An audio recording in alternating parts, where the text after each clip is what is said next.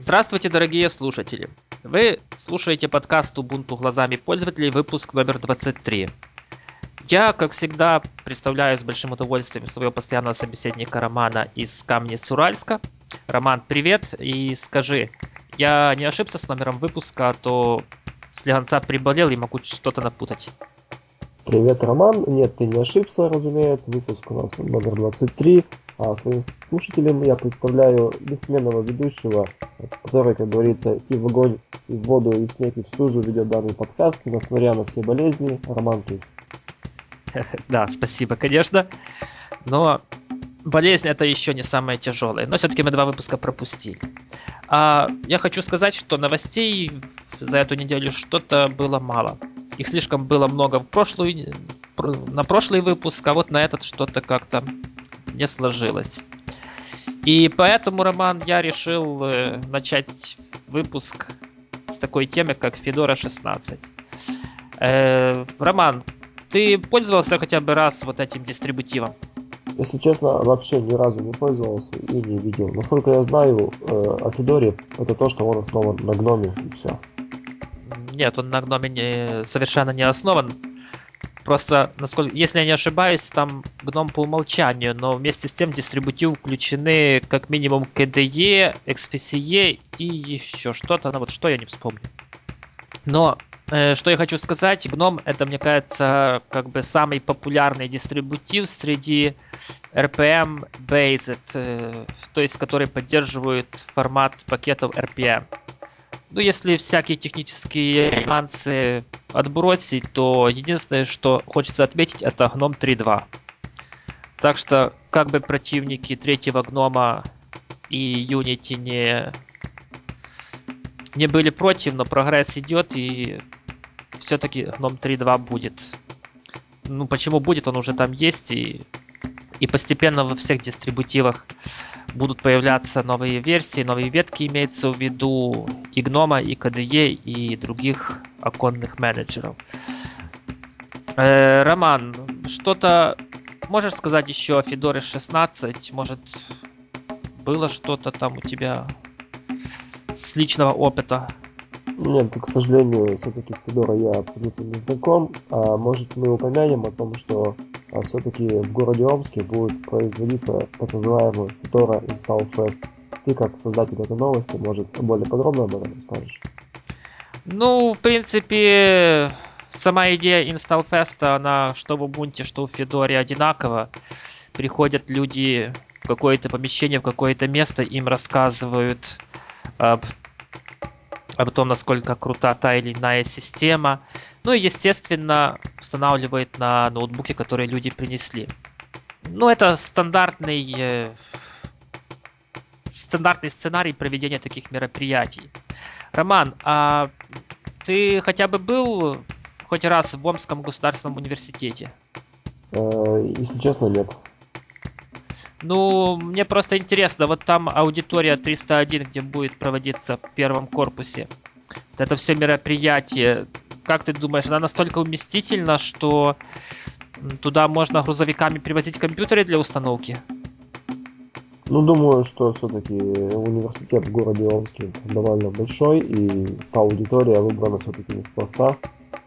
Ну, думаю, что если среди слушателей нашего подкаста есть э, жители города Омска, то они все-таки в комментариях могут оставить свое мнение, свои отзывы об этом фесте и аудитории 301 в частности.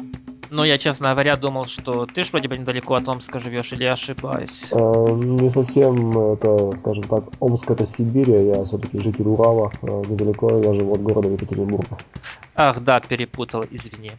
Ну, ничего. Ну, почему я спрашивал насчет величины аудитории? Прочитай последнюю строчку.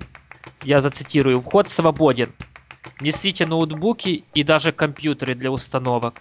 Я представляю такой грузовик, загруженный компьютерами. Компьютеры, да. с, компьютеры с э, э, кинескопными мониторами, большими принтерами матричными. А прикинь, кто-то так прикольнется. Запросит настроить э, драйвера для такого принтера. Кстати, драйвера для него настроить проблемы особой нету. Они в Linux есть, при том, даже если я не ошибаюсь, ну я говорю с опыта Ubuntu, они ставятся сами. Э, проблема в другом. Как правило, такие устройства, они довольно уже старые, имеется в виду с момента их выпуска. И там даже не, не проблема в том, чтобы драйвер поставить, а проблема в том, что заставить его печатать. Ну, именно сам аппарат работать.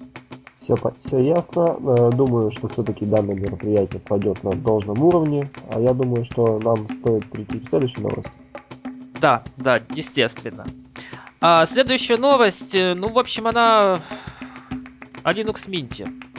И, честно говоря, я не понимаю, ну, что они курили, если так уж совершенно без цензуры говорить.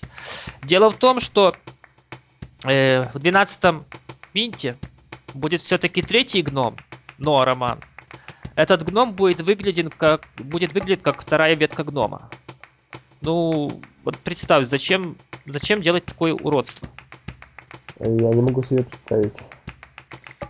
Ну, согласись, что если уже гном третий, так э, это же, в принципе, при каждой версии гном им придется переработ... перерабатывать э, некоторые детали. Ну, мне кажется, это совершенно лишняя работа.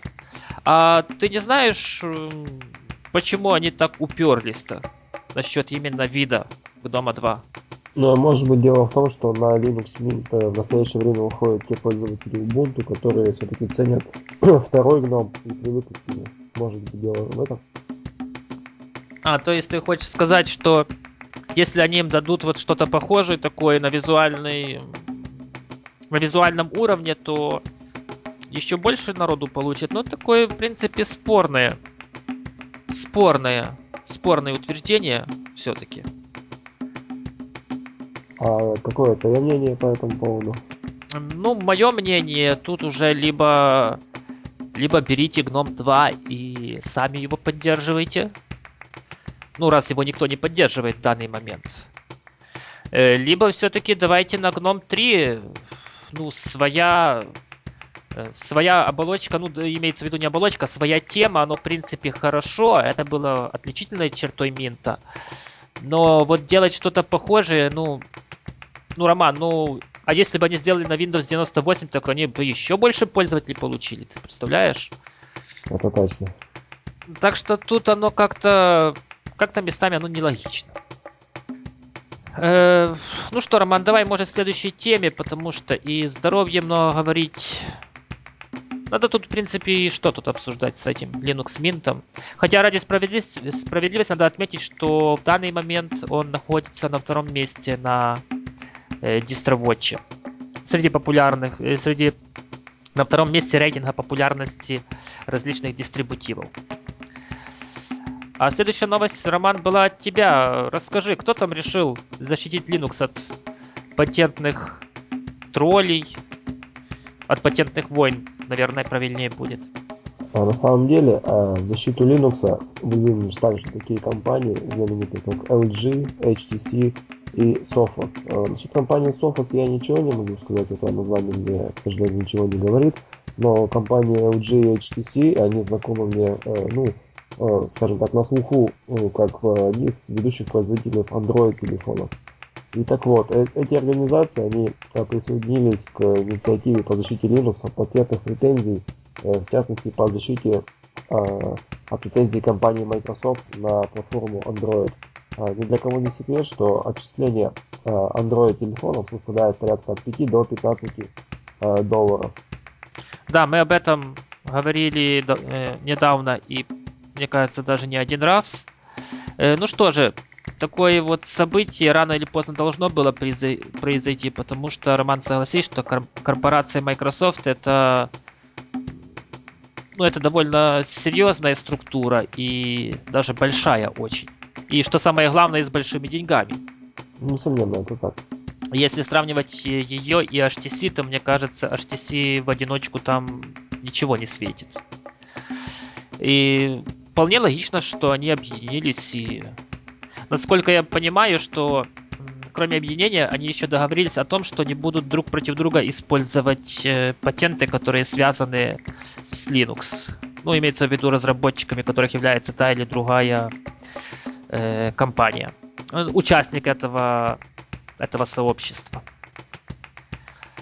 Да, это так, но еще хочется вспомнить все-таки, э, кто входит в состав э, данного сообщества. Это такие э, немалоизвестные компании, как IBM, Sony, Philips, Red Hat, Novell, NEC, Oracle, HP, Juniper, Facebook, Google, Cisco, Red Space Hosting, Symantec, Fujitsu и также некоторые другие названия, которых мне, к сожалению, ничего не говорит. Ну, Роман, ты пропустил самое главное, то, что мы должны на первом месте назвать Canonical. Да, несомненно, Canonical здесь все-таки на первом месте. Она в этой новости, конечно, не перечислена, но мы-то ж помним с предыдущих. Ну что, Роман, думаю, мы эту тему закроем. Короткий у нас сегодня выпуск получается. Ну что делать? Сколько новостей, такая и длина выпуска. И у нас это последняя новость, если не ошибаюсь, да? А у нас есть еще похожая новость, что в регулирующие органы США направлена жалоба на деятельность Microsoft по сбору отчисления за Android. Э, данная новость, она как бы вытекает из предыдущей. И дело в том, что такая компания Burns Noble э, направила э, в Министерство юстиции США требование произвести расследование деятельности компании Microsoft. Ну, вкратце, в чем тут дело. Эта компания, она не согласна с некоторыми патентами, выданными компанией Microsoft, и за что она требует, в частности, с платформы Android а, эти лицензионные отчисления, которые составляют от 5 до 15 долларов. А как ты можешь прокомментировать эту новость? Ну, первое, что я о такой компании, как Barnes Noble, я даже не слышал. Мне просто кажется, это, опять же, продолжение той войны, о которой мы раньше говорили. Ну, просто была создана компания вот специально, специально для того, чтобы подать вот именно вот этот еще не ист, пока что жалобу. И это, в принципе, вполне нормально для, скажем так, западного делового мира. Ну что же, я хочу сказать, что патенты вот эти никогда не разглашались. Имеется в виду общественности никогда не разглашались. Так что я думаю, хотя бы мы должны знать, за что мы платим, платим правильно? Несомненно ну ты же Android купил, то есть ты вот уже 15 долларов или 5, ну минимум 5, максимум 15 ты отдал на войну в Ираке. Ой, это старая шутка, ну, корпорации Microsoft, естественно. Да, и все-таки я хочу узнать, за что я плачу этой компании, и какие, э, скажем так, нововведения в кавычках она дала именно вот для моего андроида. Хотя, подожди, тут вот дальше написано, что компания Parents and Noble отказалась заключать сделку с Microsoft. Значит, все-таки компания была не для этого создана, но решилась на этот шаг. Но я думаю, при поддержке, естественно, вот э, того сообщества, которое мы упоминали в прошлой новости, я думаю, сами они бы, наверное, не потянули и даже бы не стали связываться. Ну что ж, пожелаем им удачи. В очередной раз запасемся поп попкорном, посмотрим, что будет. Ну, мы запасемся попкорном, но, как говорится, душа наша все-таки на стороне вот этой компании Barnes Noble. Ну что, Роман, это была последняя тема. А, я хочу тебе сказать, а, в нашем предыдущем выпуске ты уже получил новую... Ты уже можешь, в принципе, патент брать. Твоя идея насчет того, чтобы нарядить елку мигающими мышками, она получила там как минимум в одного человека горячую поддержку, и он даже обещал фотографию по поводу э, фотографию своей елки. Так что патентируй и как минимум 5 долларов с каждой елки. Хорошо, я уже бегу в патентное агентство и хочу заверить этого человека, что я буду за ним следить. Ну, ты, ты тоже так не думай, тоже какая-то компания откроется. Не знаю, там Дед Мороз и сыновья. Что-то в этом духе. Ну, что я хотел этим сказать, конечно, спасибо за комментарии, и нам приятно, что вы нас слушаете и комментируете. За это вам большое спасибо, потому что стараемся мы именно для вас. А я хочу для тех, кто не помнит или уже забыл, напомнить, что вы слушали подкаст Ubuntu глазами пользователя, выпуск номер 23. Я Роман еще не забыл. И с вами были, как всегда, два романа. Один роман из Каменец-Уральска, где уже снег идет, правильно, Роман? Да, у нас уже почти что настоящая зима, а со мной беседовал Роман Туз с Украины, где пока что еще слякотная осень. Нет, совершенно не слякотная, у нас сухая, очень сухая осень, в крайнем случае в моем регионе. Всем пока. Пока.